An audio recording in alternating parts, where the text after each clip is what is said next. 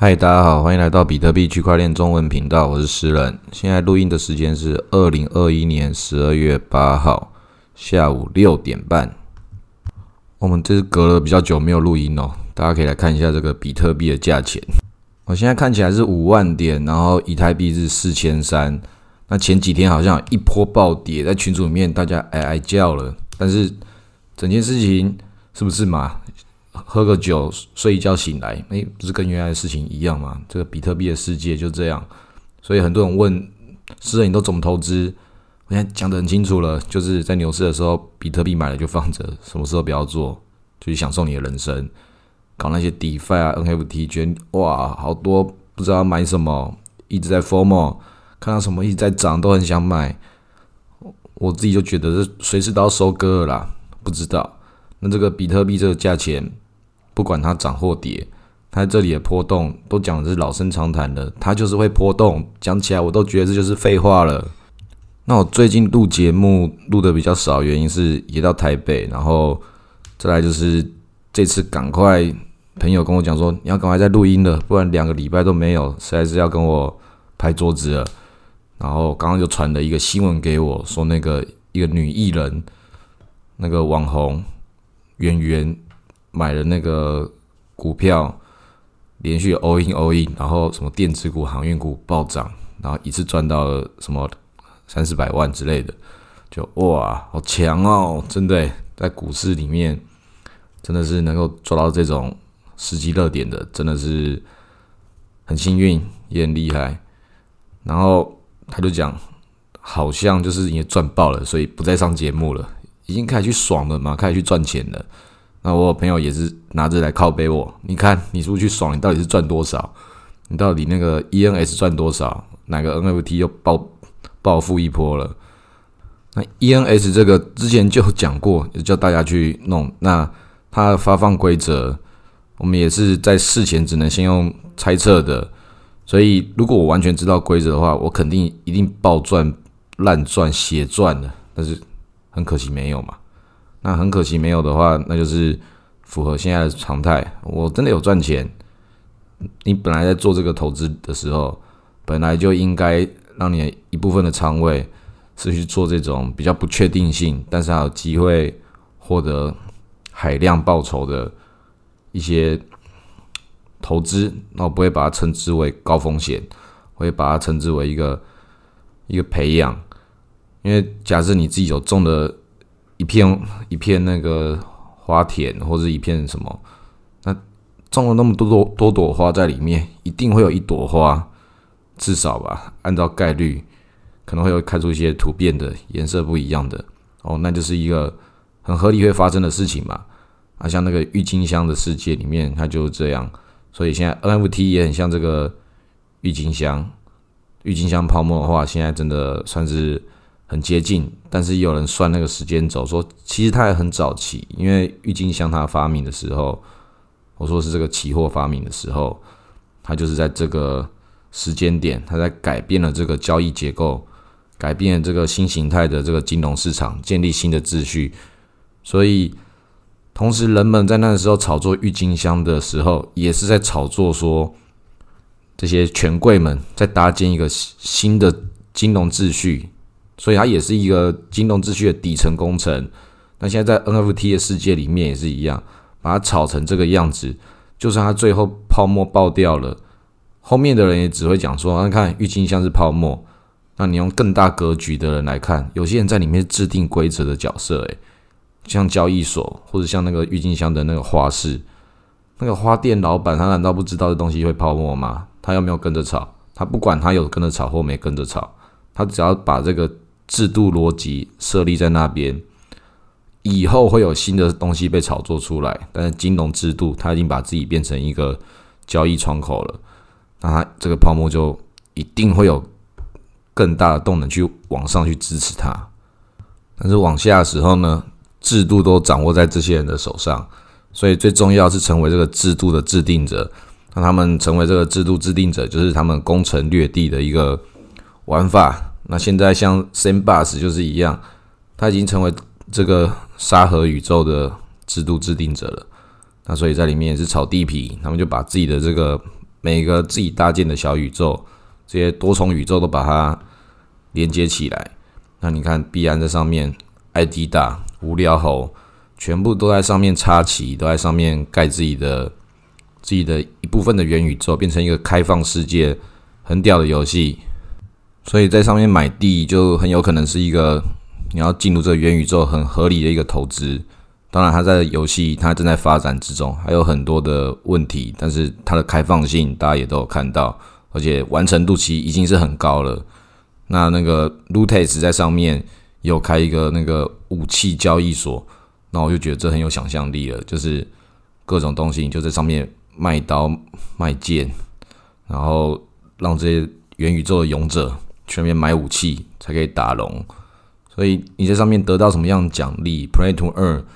这个参与的人跟跟在里面搭建一个自己这个乐园的人，他都很高自由度，想象力被创造出来了，他就有一个自己的内在经济的循环可以被建立起来。像以前古时候有人在那边玩那个天堂那个游戏，但天堂那个游戏里面收税啊或什么，然后但是抽材料，其实就是玩家跟游戏公司之间的博弈，但游戏公司那个。抽那个纸布，像丁特之前那个节目，他就讲的这个抽纸布的几率概率算下去，诶，他就是离开了那个合理的计算标准这么多，那他就很值得怀疑了。所以这个橘子在这边好像还没有给给这个大家一个交代。不过到 NFT 的世界里面，就是这些数据跟几率，它是会被更多的人去检视它，但是。制定规则这件事情，就是我们开赌场不用跟你作假，光靠几率跟期望值就可以让你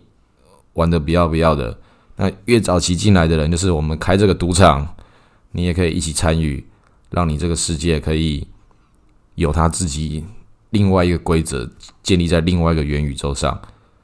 所以我觉得，如果在上面可以做最好的生意的话，那就是开赌场吧。但是我不知道这个 Sam Bus 这个时候。敢不敢做这件事情？真的让真正的赌场去那边开一个自己那个什么威尼斯人酒店？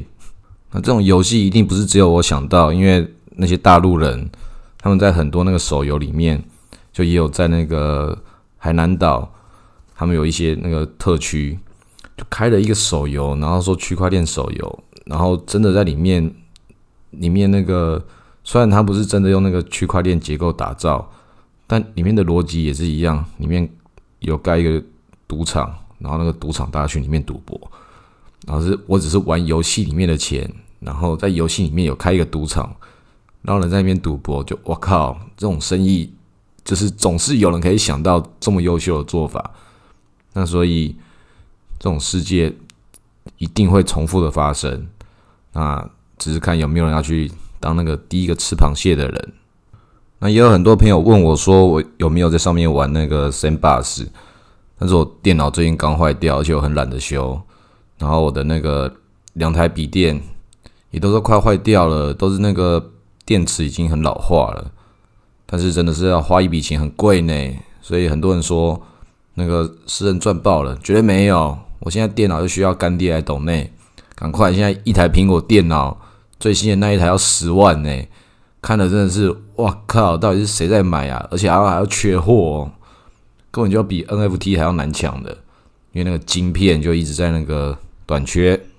所以我们还是要多关心一下这个现在我们所处的这个世界。或许我们所处的这个世界本身就是一个元宇宙啊，或许有一个更高维度的，或者是或是平行维度的，到底你在做什么事情？你玩的人生就是一个游戏，解析度很高诶，而且你看那个那个云，它会跑跑它演算法诶，那一定都是演算法跑出来的嘛。很多事情你在这个我们世间中看到的事情，各种光历史中的不同的巧合，那些都是按照某些规则、某些剧本的。就是人类这种群体，它就跟蚂蚁一样。它数量已经到一个地步的时候，它一定会产生它自己的社会阶级、社会分工。它这个群体有群体的，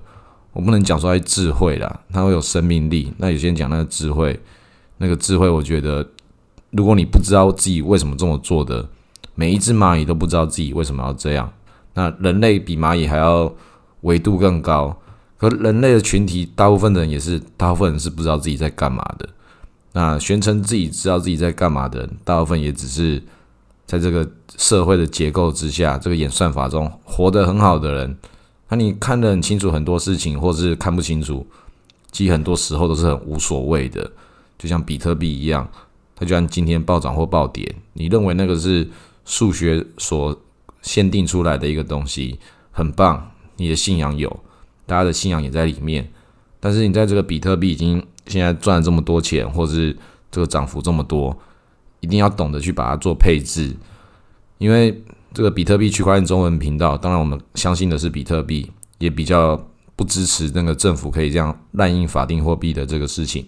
但是比特币不代表说它是唯一，有很多很重要的东西哦。因为比特币就是送分题，但是有这个送分题的时候，你得到的是时间这个东西。因为你有赚到钱之后，你会有时间，时间可以帮助你去做更多的事情。所以有些有钱就可以，这个钱滚钱，用时间做工具，用钱做工具，甚至花钱去买别人的时间。所以讲到底，整个资本市场的运作就是。庄家如何去制定规则，去获取你的金钱跟你的时间，然后金钱跟你的时间，他有跟你做交易，他做这个交换之后，那他能够在里面赚到钱的方式，如果又可以为大家更好的话，就创造那个品牌价值。比如说苹果电脑做了苹果电脑给大家，所以虽然他创造了这个规则制定，打造他自己的苹果帝国，这个苹果元宇宙，但是他在里面去使用他的人。有他的信仰啊，觉得说哇，这个苹果电脑，我可以拿它来工作，拿来做各种事情，可以拿来得到我这个浏览网络世界体验，那就是这个事情的价值，你就要用另外的方式衡量。所以每一种价值就是在这种交换之中，那像苹果，它就是一个价值交换的界面。所以如果比特币有赚钱的人，或是哪里有赚钱，你把投资转移到这种。不同的价值投资里面的时候，它都是长期以及合理的，就看你对这个体系你的认识跟对这个体系的信仰有到什么程度。其整个世界都是如此，所以我们现在也是在一个元宇宙当中，只是你本来不知道而已。不过这个世界上有另外一个可以探索的，探索这种精神层面上是不是元宇宙的，这实在太哲学了。还可以探索还有外太空，像那个最近那个 Inspiration Four。在 Netflix 上面有纪录片，所以大家都可以去看一下那部刚上的这个纪录片影集，真的很不错。那上面有很多电视，我最近也是在跟我朋友讨论说，我已经很久没有去认真看这个 Netflix 的电视了，可能要等到熊市的时候一次狠狠的把它全部看完。但是这种事情它可能就会变得越来越困难了，就像是之前买了很多书，也都觉得哇，我要趁熊市的时候。一次狠狠的看完，然后结果每次都是买了书，然后熊市的时候变成看电影不看书了。那现在连电影都不看，下一步就是什么？就开始打电动了吧？就人生的过程就这样，从看书变成看电影，那边打电动，然后再变看别人打电动，然后就变成你每个东西都还是想要回去重新 review 的时候，你的注意力不够用的，所以有很多事情比。听我节目还有更值得订阅的，我这个只是我觉得在通勤的时候听可以十五分钟，但现在大家也可以远端通勤，所以这个还好啦。我觉得不一定真的要听我节目，很多朋友一直说是赶快更新，但是我就看那个后台，诶，人数是有增加，但是也有在减少，又在增加，这个这个到底是怎么一回事？然后也有跟其他朋友讨论，比如说东东。他有讲，你有有没有人数降低？是不是那个通勤的？因为那个疫情，但其实我觉得看起来都还好。就是大家的这个资讯量这么多，其中一个这个比特币投资的节目也只是其中一个而已。这个浏览量的增加看起来跟这个币价波动增加都很有关系，但是又要加上了通勤这个要素，还有本身我自己录节目的品质跟更新的状态，所以这些事情。回到事情本身，就是你觉得有不有趣？对我来说，录节目也很有趣，在我消化我自己的资讯。但是我觉得，如果讲出来资讯不能够帮助到大家赚钱的话，那就是要娱乐性的。那这件事情，我能够把它兼具了，大家可以去使用那个小狐狸 MetaMask Swap，就一直狠狠的把你的以太币全部转账到 WBTC 看看，看看会发生什么事情。反正对我来说，我现在不喜欢以太币，我不是不喜欢它了，我不喜欢手中持有不是比特币的东西，但是。我们在这个系统之中，以太币的系统不得不就被它绑架在这个 DeFi 世界，它已经是一个资本世界了。那大家赶快成为这个既得利益者，就是加入这个以太币跟比特币的这个信仰邪教。好，今天录到这里，谢谢大家。